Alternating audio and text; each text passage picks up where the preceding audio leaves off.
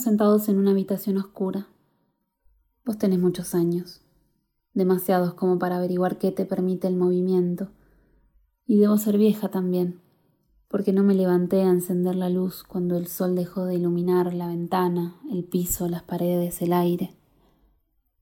Estamos esperando que pase algo, y es como si quisieras preguntar qué estamos haciendo, pero esquivas la curiosidad. Y retomas tu actividad, esperar que pase algo. No sé si te das cuenta. A veces pareciera que lo que estabas esperando es el té que nos traen a las cinco o el puré de las ocho. Hoy avisaron que la glaciación iba a traer más luz, por el reflejo en la nieve. Dejará de asomarse el verde por la tarde, será el fin de su danza con el blanco que lo cubre y lo desnuda cada día. Esa luz que ahora nos falta se llama heliofanía, y la palabra suena como debería, le hace honor a la ausencia. Cuando habíamos empezado a mirar la glaciación del Pleistoceno, ¿te acordás? El hielo estuvo imperturbable casi enseguida, ya no se vieron heladas como esa. La del año sin verano, quizás. Pero me trae recuerdos más sombríos. El sol se perdía entre el polvo, y la única tormenta de nieve de verano cayó justo en esos días en que decidiste cumplir años. La tierra hasta donde sabíamos quizás había dejado de girar, mira vos. Pero cumpliste años igual, sin revisar si el día era nuevo o si seguía el mismo anterior. Todavía me insisten como en sueños los días oscuros a las once de la mañana. La decisión de guardar el reloj. Y que vos hayas querido soplar las velas y pasar otro año.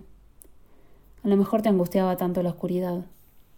O todavía confiabas que podías evitarla o habitarla hasta que te venciera. Me alivia la noche. Debe ser porque aunque tenue la luz y permanece inunda y se parece a tus silencios tus silencios incendios mudos. Dejas de pronunciar sonidos y eso es todo. No hay palabras escondidas, no hay enigma a descubrir. Prefiero entonces ver tu sombra sin verte, en tu silla, mientras las horas. El peor año fue cuando interrumpiste el quietismo para decir, tu mente y vos son nuestro mar de los sargazos. No te importó que el poema ya haya sido dicho, para alguien que no era yo, por alguien que quizás no eras vos, que fueran palabras para una dama en inglés, para una mujer en francés, para alguien que leyera Sargazo, estirando heces como serpientes. No fue la única vez que me comparaste con el mar. Entendí que sentarte a mi lado te llevaba a pensar en cómo se acumula de a poco todo lo que flota, lo que no tiene peso, lo que solo sirve para enmarañarse y finalmente queda a la deriva. Mejores fueron los años del regalo, del regalo que creaste con el ámbar de los bosques sumergidos en el mar, con el ámbar que llegó hasta tus tobillos después de las grandes tormentas, cuando la niebla densa se disipó. Después de la furia finalmente convertiste las cuentas en aros, y los ambarinos como fuegos me ardieron en los lóbulos. En vez de condenarse a ser olvidados en su presencia constante, colgarse de mi cuerpo les dio el peso que nunca habían tenido. Me trajiste el mar y sus dones, pero hoy no podés más que ser un hombre y no te importa la compañía en el naufragio.